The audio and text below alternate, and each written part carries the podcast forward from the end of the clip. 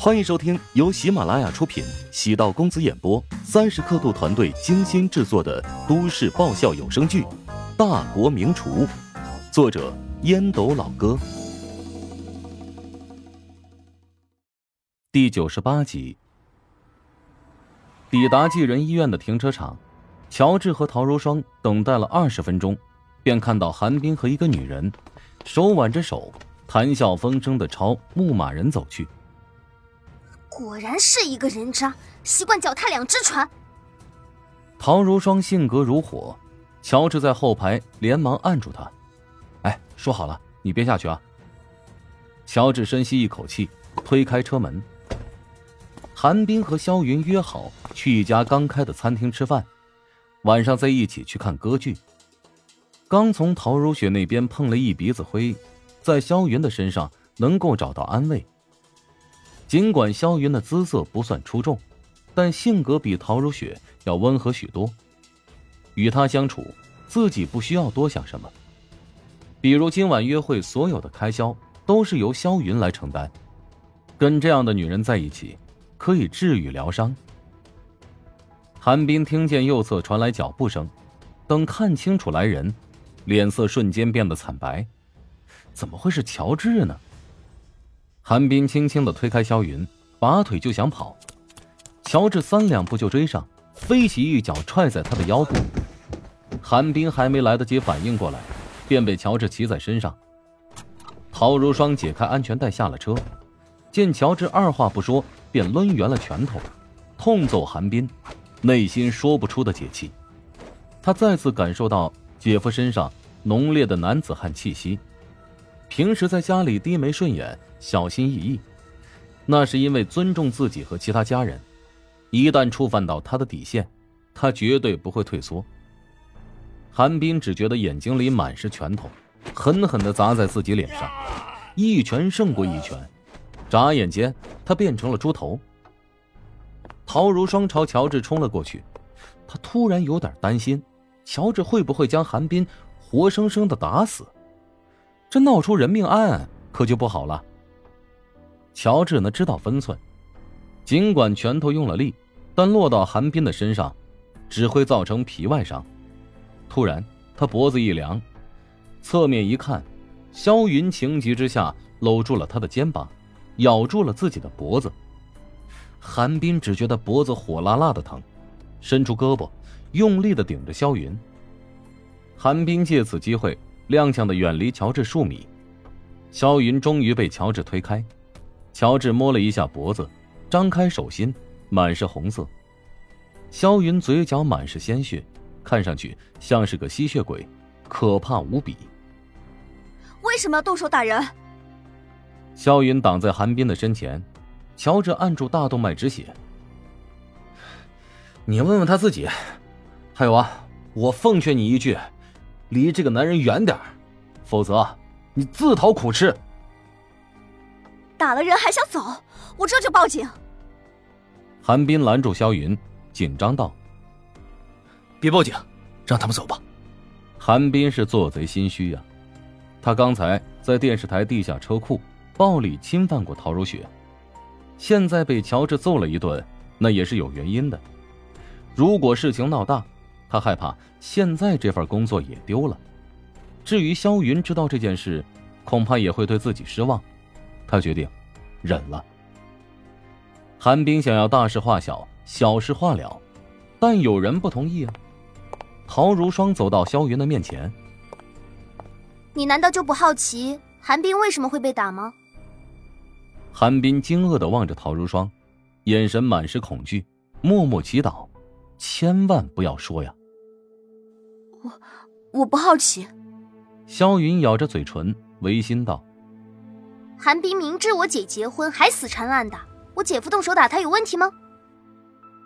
他说的是真的吗？”韩冰低着头，保持沉默。现在争辩让事情变得越来越糟糕。默认，令人心凉。萧云直接上了车，开车离去。乔治检查了一下伤口。发现已经止血，冲着韩冰冷笑，警告道：“哼，再有下一次，我他妈弄死你！乔治这句话说的杀气凛然，韩冰只觉得浑身上下每个细胞都在颤抖。乔治坐上轿车，闭上眼睛，深呼吸。陶如霜说：“我带你去医院。”不需要小题大做，已经止血了。我带你去医院，血是止住了，但必须得打狂犬疫苗。等两人消失，韩冰才艰难的爬起，朝自己的停车位走去。闪光灯在背后闪烁了一下，韩冰下意识转过身。萧云重新开着车返回，五味杂陈。我原本打算一走了之，但放不下你。韩冰欲言又止。你别说话，等我说。无论你以前喜欢过什么人，做过什么事，我希望在以后的日子里，你将那些人或者事全部忘掉。韩冰，我喜欢你，是我主动追求你，所以我愿意包容你的一切。韩冰冲过去，将萧云拥抱在怀里。韩冰暗想，自己何德何能啊，竟然能让萧云这么好的女人爱上自己？看来，上天对自己并没有那么残忍。虽然这里是医院，但陶如霜不敢让乔治在这里治疗，因为是韩冰的地盘。两人来到附近的一家三甲医院。乔治虽然只是脖子破了皮。但浑身上下都是血，让导医台的护士吓了一跳，连忙安排急诊医生对乔治优先治疗。医生检查乔治的伤口之后，表情严肃地说：“你运气不错，差一点就咬伤大动脉了。他不会死吧？”“ 这倒不至于，失血过多，吃点补血的药物。”“狂犬疫苗呢？”“呃。”不用，人咬伤的没关系，但是我建议打破伤风抗毒素。我觉得必须打。陶如霜很坚持。乔治知道小姨子的性格，呃，那个有没有很大的副作用？没有的话，就给我戳一针吧。医生的瞳孔放大，嘴角抽搐，还真是奇怪的一对男女啊。陶如霜买完单，乔治将药费单。放在手上看了许久。哎呀，果然医院是最宰人的地方。你说，这么一会儿功夫就花了一千多。陶如霜猛翻白眼。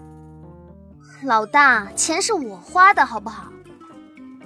乔治咳嗽一声，拿出手机，转给陶如霜钱。陶如霜果断收下了。他倒不是在乎这点钱，而是特别想看乔治肉疼的样子。对比刚才揍人的场景，现在的乔治判若两人，还真是让人看不懂。返回家中已经是九点多了，陶如雪听到楼下动静，见乔治和陶如霜并肩而入，乔治的领口全是凝固的血渍，脖子上还贴着纱布，脸色突然发白，皱眉道：“发生什么事了？”